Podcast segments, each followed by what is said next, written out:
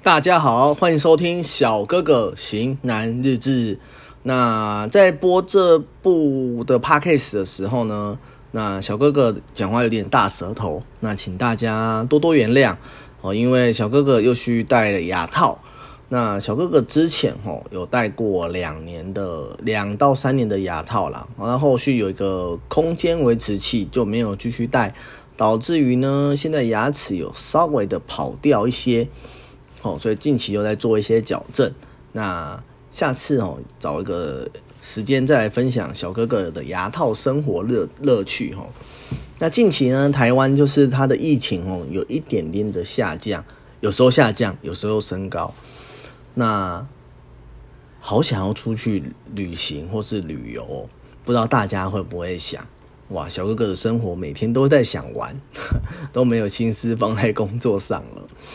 就以前呢，我的就是那群兄弟朋友们啊，就是我们一年大概会花个两到三次的，就是家族的团队旅游，就大家会找地点啊，出去走走这样子。那因为疫情的关系。那导致于今年还没有开始，那虽然也才过二月份而已，那还是希望今年可以能够办一个啦。那不知道你们有没有尝试过一个人的旅行？哦，小哥哥在去年的时候有尝试过一个人的旅行，好，那是真的自己去外面住了，诶，那时候外面去住了三天两夜，然后就是隔天呢，我就因为假日嘛。我就先收好了东西，好，然后我都是大概七点或八点下班，然后那天晚上呢，我也没有一个很准确要去的地方，我就拿了包包来开着车，OK，原本想说去桃园，过来开开开开开开到就开到台南了，哦，其实有时候想要尝试一个人的旅行哦，是有点坎坷不安，可是那时候我就先告诉了我自己，就说就算自己只有一个人，就算只有自己一个人啦。哦一个背包，那也不代表寂寞孤单哦。这个是属于一个自己的旅程，那是可以认识自己的好机会。独旅哦，独自旅行啊，我觉得是一种态度，它可以让你少了束缚，多了知道自己想要的相处时间，或是想要的想法。你有尝试过一个人的旅行吗？我今天想要来跟大家分享一下哦，我觉得独旅的好处就是不必符合团队嘛，或是你另外一半，因为你可以说走就走，想怎样就怎样。那变化的不安也是我觉得也是这个的乐趣的来源哦，因为假如说你想去的地方当天没有开，或是想吃的东西当天没有营业，那这种不稳定的、不确定的因素啦，或许。嗯，再换另外一个地方，会带来的乐趣也就不同。那当然也是可以事先规划了。那小哥哥其实就是一个很随性的人，我也可以接受意外的，就是惊喜啊，就是我是一个很随性的人呐。就像上一次的旅程中，哦，就是在一个酒吧也认识了朋友，这个就是独旅的好处。那时候认识了两女一男，然后他们是从台中的朋友下到台南去玩。就觉得嗯，发现哎，自己出去旅行好像也是一个不错的感觉。那我觉得出门嘛，就是一定要秉持的安全第一为原为原则啦。哦，安全是很重要的。哦，那自由感，我觉得自己出去玩呢，独旅可以享受自由带来的一些美好的感受。然后我会觉得说，假如你们要自己一个人出去旅行的话，哦有规划好，或是没有规划好，我觉得，呃，不要让不要带太多的东西，哦，以轻便为主。其实我发现我身边很多的朋友们啊，都有旅行的梦想，那就可能也是因为另一半，然后也可能是工作上的阻挠，哦，却往往无法踏出那一步。我觉得其实只要心态调整好。旅行其实并没有想象中的困难，因为其实自己是很勇敢的。哦，其实也不用太远哦，不用太过华丽。我说我要住五星级饭店啊，或是怎样之类的，哦，也不需要太多很负担的行李啊，你要带，好像出国一样。我觉得收拾好心情，准备好心情，随时随地就可以展开一个人的旅程。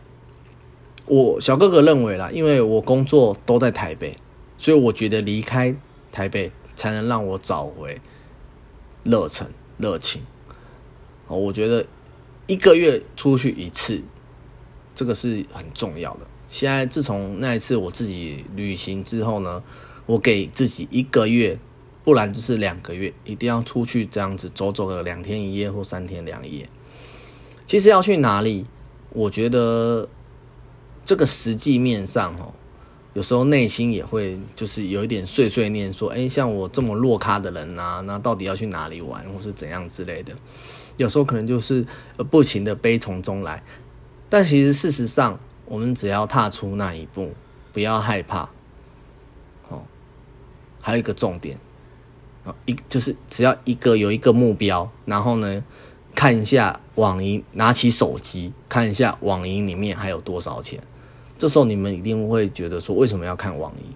因为小哥哥认为，钱能解决的事情都是小事。好，不用担心你要去哪里。那其实我觉得，旅行最重要的就是放松啦。其实钱真的是小事，因为有钱有有钱的玩法，没钱也有没钱的玩法。我可以去很多景点这样子看看啊，我也可以没钱，我可以去哎公园啊散步啊走走啊。好，所以不一定要去哪里，好是要。我觉得就是说，不一定知道去去哪里要花很多钱呐，这这个是重点。我们可以就是花很少的钱玩到最好的玩乐也没有问题。我觉得台湾虽然小，但是还是有很多乡下地方啊，那种大自然可以去啊。我觉得花东，然后台南吧，云林、嘉义、苗栗、宜兰、南投都是不错的地方。好，那我觉得宜兰是真的一个，就是让人家很舒适啊。虽然去了宜兰很多次啦，但是去到宜兰，我都想到那边自残了，因为宜兰真的是一个很好很好的地方。我觉得有媲美金门啦，哦，因为金门毕竟是小哥哥从小长大的地方，会有点怀念的感觉。那我觉得一个人去旅行呢，也可以当做给自己的一个冒险的礼物哦，即使。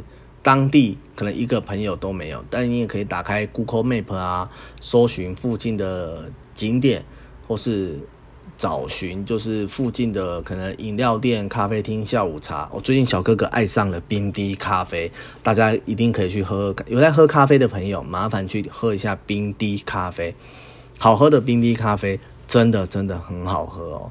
好，谢谢谢谢，在此先谢谢小安介绍冰滴咖啡给小哥哥哈。那上次我去台南的时候，我也去找了一家咖啡厅坐着，那也没有特别去一个景点，就想要离开台北，然后放松。然后那时候是我记得坐在书店一个一个咖啡店啊，然后看着笔电啊，然后到处看看。那其实那时候有点就是在拍偶像剧了，就是说离开了原本的环境，我是一个旅人。哦，旅人旅行的旅啊，因为小哥哥讲话真的现在目前太大舌头了。那原来的自己其实还在，只是变成了另外一个人。因为离开了台北嘛，就变成另外一个人。其实独自旅行呢，我就觉得就是坦然的找回自己的真心而已。哦，靠着自我的对话，慢慢去嗯释怀、解释那些不安的情绪。所以每次出门，我都会告诉自己说：“不要害怕，好，你很勇敢。”这是内心会讲的话啦。就是远离台北，我都会觉得很放松，因为有时候工作压力、生活啊，真的太大了。还有感情上，在去年的时候，就是感情上也维持的非常不好。那时候真的心理层面压力真的很大。所以我很建议大家，就是说可以。有女朋友的当然是要带女朋友出去了，不然，假如你没有带女朋友出去的话，没有带另外一半出去的话，你可能会被杀了哦。所以我建议说，独自旅行的人还是比较偏向于自己。哦，假如有另外一半的话，这可能要自己沟通一下。哦，其实我觉得自助旅行啊，是真的很简单啦。